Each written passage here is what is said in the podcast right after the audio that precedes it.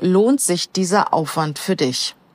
Lohnt sich dieser Aufwand, ähm, ein Mitarbeiter, der vielleicht auch noch in der Probezeit ist und noch nicht so lange da ist, wirklich so eng an die Hand zu nehmen und zu begleiten?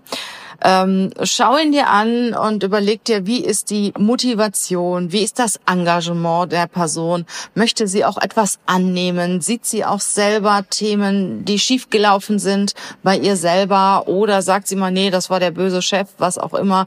Ähm, ich bin ja das Opfer. Und ähm, da empfehle ich dir, und das tue ich auch, ich schaue mir diese Person jetzt wirklich ganz genau an. Ich werde sie jetzt begleiten, unterstützen, weil ich habe schon die Hoffnung, dass es funktioniert. Weil es sind ja auch Menschen, die möchten ja. Sie sind ja nicht, sie, sie machen das ja nicht extra, das, was nicht funktioniert. Sie möchten ja gerne und sind dann auch selbst mit sich frustriert, weil sie überfordert sind, weil sie es irgendwie nicht schaffen und brauchen deine Hilfe. Und wenn du der Meinung bist, wie ich jetzt auch in diesem Fall, da könnte was wirklich Gutes draus werden, dann gehe ich auch diesen Weg. Hey, ho, willkommen zur Show. Leadership is a Lifestyle direkt in dein Ohr. Ganz egal, wo du grad bist, ganz egal, was du grad machst. Das ist alles, was du wissen musst, zusammengefasst. Du willst nach oben oder dass alles so bleibt. Du willst ein bisschen glücklicher oder erfolgreicher sein. Du willst, dass du Ziele erreichst. Dann nimm dir doch die nächsten Minuten für dich Zeit. Denn das ist, was Leadership is a Lifestyle heißt. Ich habe mich die letzten Tage nicht bei euch gemeldet und auch keinen Podcast gemacht, weil ich ja, ich sag mal, ziemlich gerödelt habe, viel unterwegs war und weil auch eine ganze Menge bei mir passiert ist. Ja, und damit ich euch auch nicht immer sage, wie toll alles ist und ähm, bei mir scheint den ganzen Tag die Sonne, erzähle ich euch einfach mal heute etwas von meiner letzten Woche. Die hat ganz gut angefangen. Ich bin nach München gefahren, habe in der letzten Woche die Martina Fuchs getroffen. Martina ist eine wirklich richtig, richtig gute Marketing-Expertin. Sie berät Unternehmer, Freiberufler in Bezug auf ihre eigene Sichtbarkeit, wie sie sich mit ihrem Expertentum auch für andere Menschen sichtbar werden, weil du weißt ja, nur wenn du sichtbar wirst, hast du auch Erfolg, weil du kannst noch so gut sein und noch so gute Dinge tun.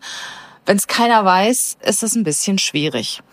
Ich hatte einen wunderschönen Abend mit Martina in München bei einem richtig leckeren, schönen Italiener, war richtig kuschelig, bin abends ins Hotel gefahren, hatte auch beim äh, im Hotel, ich war im Sofitel in München, ein Upgrade bekommen und ein richtig schönes Zimmer und habe gedacht, ja, so kann's eigentlich jeden Tag sein. Vor allen Dingen bin ich lange Zeit nicht unterwegs gewesen und ähm, habe zum ersten Mal mal wieder ja auch Informationen aufgesaugt, fremde Menschen gesehen, andere Städte besucht, im Hotel übernachtet und das hat so richtig gut getan. Dann habe ich am Donnerstag genau Monika Matschnik getroffen.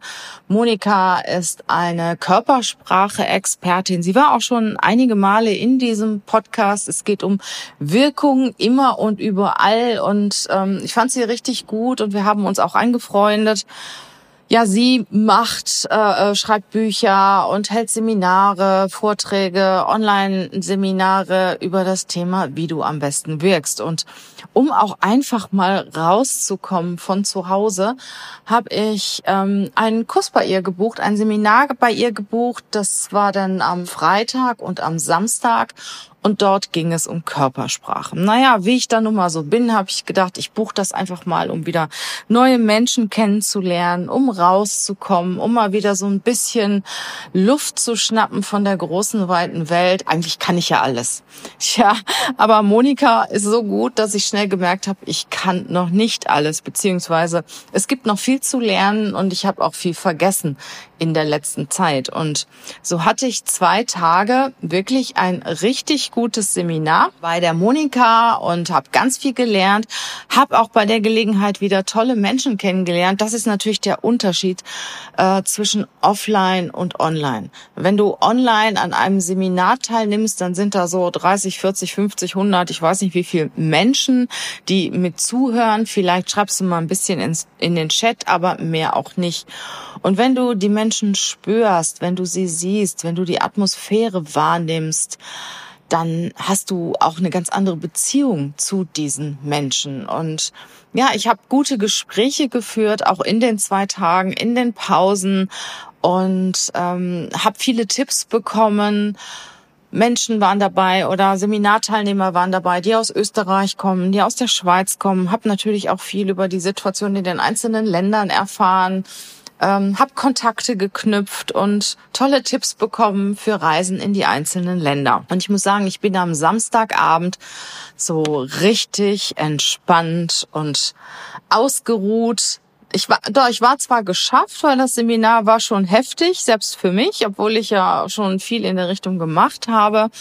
Ähm, aber ich war trotzdem befriedigt, ich war zufrieden, ich war abgefüllt mit Informationen und mit tollen Eindrücken. Und dann bin ich nach Hause gekommen und am Sonntag war für mich ein richtiger Chilltag. Chilltag heißt wirklich die Beine hochlegen und den ganzen Tag ja das machen, was was einem gerade in den Kopf kommt. Also wirklich mir nichts groß vornehmen, was ich machen möchte an dem Tag, sondern einfach den Tag auf mich wirken lassen. So habe ich lang geschlafen. Ich habe ähm, äh, ja auch was für die Firma gemacht. Ich habe ein paar LinkedIn-Kontakte gepflegt. Kontaktpflegen finde ich extrem wichtig, gerade jetzt auch in diesen Zeiten. Und die Menschen sind auch sehr dankbar, wenn man mit ihnen spricht und ähm, wenn man sich auch für sie interessiert.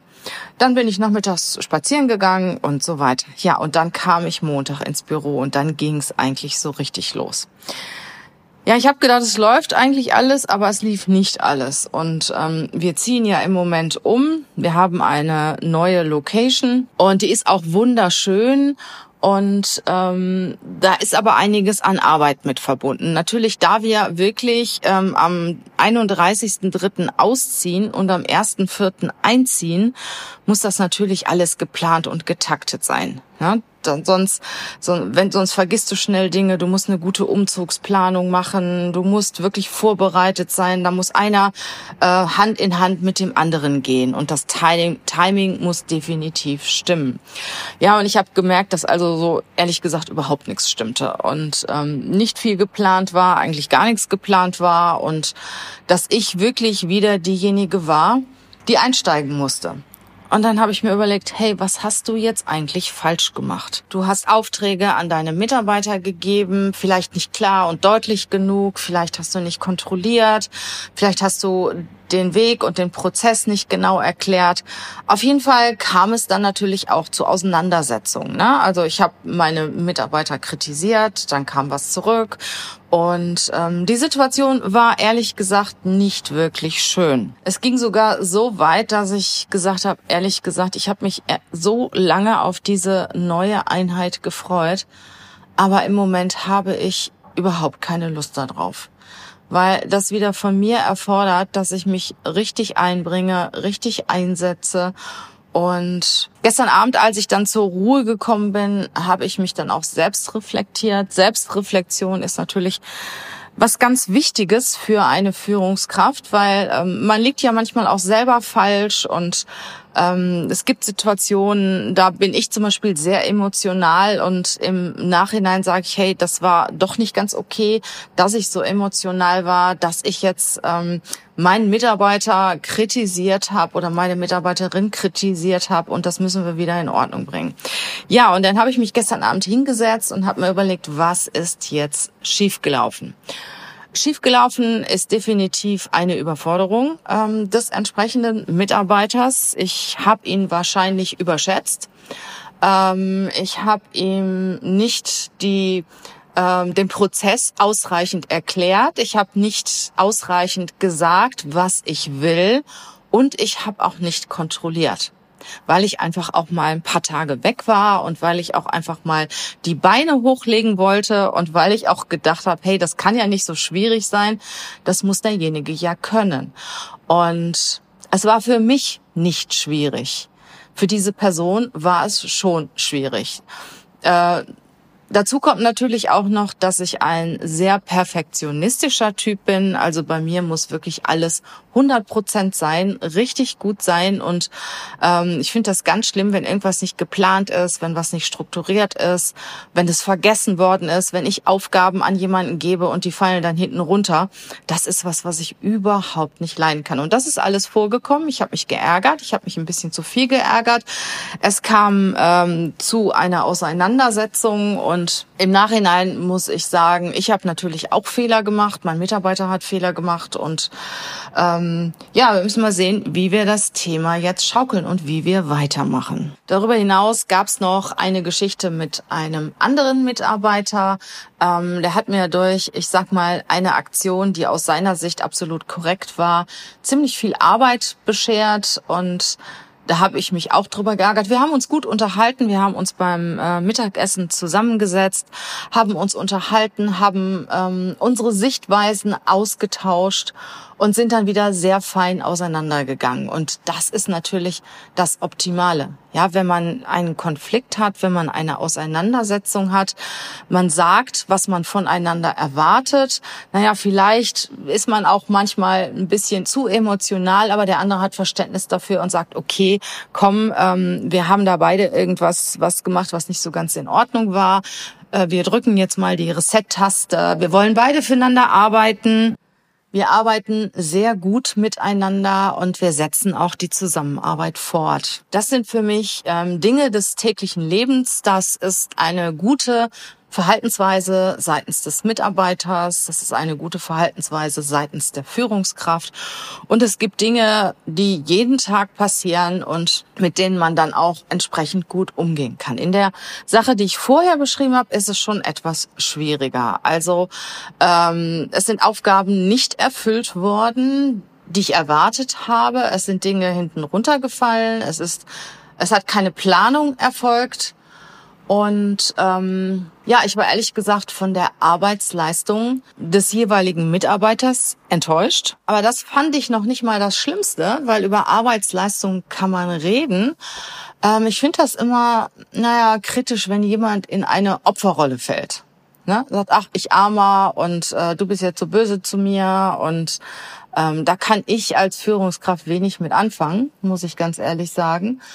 Ähm, ich finde eine Diskussion, ein Gespräch ähm, auf Augenhöhe sehr wichtig. Auch die Annahme ähm, von Kritik und die Motivation, dann in dem Moment, hey, ähm, was mache ich jetzt damit? Ne? Also ich selber äh, bin ja auch durch eine sehr schwere Schule gegangen. Ich habe ähm, sehr lange auch ähm, als Assistentin von Vorständen, von Geschäftsführern gearbeitet. Ich habe die Aufgabe geliebt, obwohl es war natürlich richtig hart, weil die Leute, die sehr hoch kommen, ähm, sind natürlich auch nicht so ganz einfach. Sie sind besonders in vielerlei Richtungen und müssen auch das eine oder andere über das Thema Führung lernen. Teilweise sind sie auch ein Stück weit narzisstisch veranlagt, weil äh, sonst wären sie nicht so weit gekommen, wie sie sind sind. Und ich als Mitarbeiter, als Mitarbeiterin, habe das immer als Motivation gesehen. Habe immer gesagt, hey, da sind jetzt Dinge passiert, die sind nicht gut gelaufen. Ähm, ich habe jetzt zwar einen auf den Deckel gekriegt, aber ich mache jetzt weiter. Und diese Art von Mitarbeitern wünsche ich mir. Und jetzt mal als Fazit aus dieser Situation.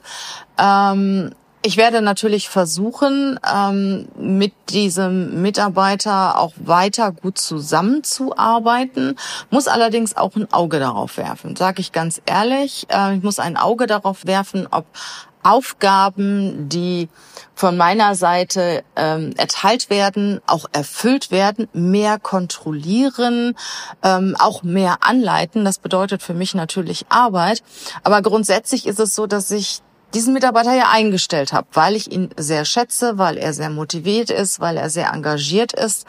Und wenn es einen Konflikt gibt, muss ich natürlich erstmal versuchen, diesen Konflikt aus dem Weg zu räumen. Das heißt also definitiv auch diese Person an die Hand nehmen, äh, mit ihr auch ein paar Dinge zusammen machen, kommunizieren, ganz klar und deutlich kommunizieren, was will ich eigentlich. Das war vielleicht auch mein Fehler, dass ich das nicht alles klar und deutlich kommuniziert habe.